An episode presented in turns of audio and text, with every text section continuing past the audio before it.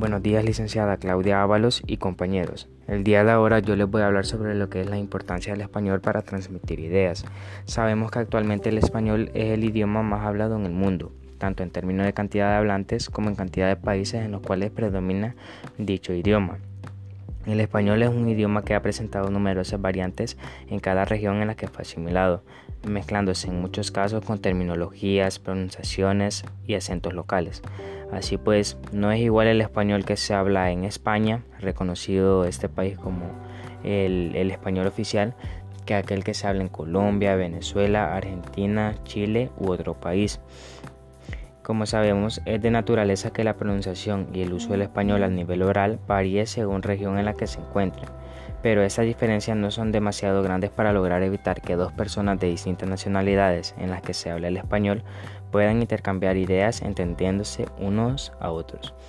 Uno de, estos, uno de los elementos que hace que el español sea tan popular es el hecho de que es, hablado en casi toda América como consecuencia de la conquista española.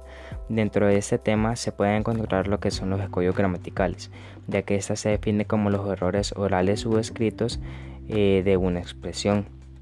Dentro de los escollos gramaticales podemos encontrar lo que es el blablismo, ya que ésta se define como el error que las personas cometen por los rodeos innecesarios al expresar una idea. Por ejemplo, cuando una persona está hablando y dice subir para arriba, se sabe de que el subir es obviamente para arriba, no es necesario agregar esa frase para arriba.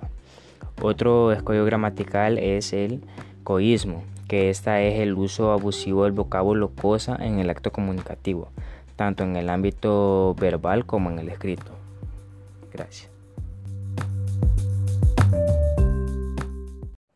Buenos días licenciadas y compañeros. En esta ocasión les hablaré un poco de la comunicación. Primeramente, tenemos que saber que la comunicación es una acción que realizamos las personas al intercambiar ideas con alguien más. Esta se puede realizar de forma verbal, por medio de señas, signos, mensajes, entre otros. La comunicación es muy importante en la vida de todas las personas, ya que nos ayuda para desenvolvernos en la vida diaria y la transmisión de ideas. Todas las personas necesitamos comunicarnos, ya que sin eso no podríamos expresar nuestras necesidades o emociones. Dentro de la comunicación se encuentra lo que es la semiología, definida como una... Buenos días licenciadas y compañeros. En esta ocasión les hablaré un poco de la comunicación. Primeramente, tenemos que saber que la comunicación es una acción que realizamos las personas al intercambiar ideas con alguien más. Esta se puede realizar de forma verbal, también por medio de señas, por medio de signos, por medio de mensajes o entre otros. La comunicación es muy importante en la vida de todas las personas, ya que esta nos ayuda a desenvolvernos en la vida diaria y a la transmisión de ideas entre otras personas. Todas las personas necesitamos comunicarnos, ya que sin eso no podríamos expresar nuestras necesidades o emociones, entre otras cosas. Dentro de la comunicación se encuentra lo que es la semiología, definido como una ciencia que se encarga del estudio de los signos en la vida social. Este se puede aclarar más con un ejemplo, el cual sería que si una paciente llega a la consulta negando que tiene problemas y luego llega y proyecta sus problemas al esposo y además justifica su conducta como la adecuada y denomina buena persona incapaz de hacerle daño, me está proporcionando los síntomas y señales de neurosis, debido a que está utilizando demasiado mecanismo de defensa. Por lo tanto, debe recopilar los datos necesarios para diagnosticar su tipo de neurosis, para poderle aplicar el tratamiento necesario. Entonces lo que se puede observar es que sin que la persona me esté diciendo las cosas, uno puede identificar los problemas que tiene, el cual es el fin de la semiología y por eso mismo se puede definir. Buenos días licenciada. Hoy le voy a hablar un poco sobre las habilidades comunicativas. Sabemos que las habilidades comunicativas que poseemos determinan el éxito de nuestra relación interpersonal por lo que es necesario comunicarse bien en el trabajo, nuestro, con nuestros amigos, nuestra familia o en general con todas las personas que nos rodean. Existen dos tipos de habilidades comunicativas, las habilidades verbales y las no verbales. Sabemos que dentro de las verbales existen distintos factores como es el escuchar, el leer, el hablar, o el escribir. Sabemos que el escuchar es la capacidad que se tiene de entender el mensaje que alguien más nos quiere transmitir. Leer es un proceso mental y visual. En este proceso se deduce el significado de un texto. Se interpreta su contenido, se comprende el mensaje, se realizan interferencias y cuestionamientos. El hablar es el hecho de transmitir ideas o pensamientos a otra persona de forma verbal. El escribir es el proceso mediante el cual las personas plasman un pensamiento de forma manuscrita en un espacio físico. Y dentro de las habilidades no verbales eh, se encuentran todas aquellas que incluyen el lenguaje corporal y todo lo que no sea palabras, como señas o cualquier otro tipo de gestos o cualquier otro tipo de de manera de expresar ideas sin decir nada.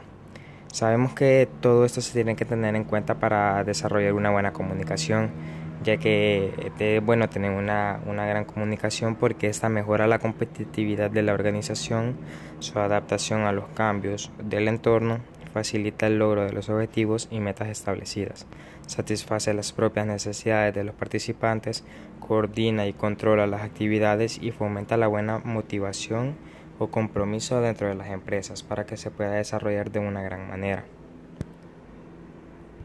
Buenos días, licenciado. El día de hoy le voy a hablar un poco sobre las actitudes y valores de un buen comunicador como elemento necesario para el desempeño profesional y personal.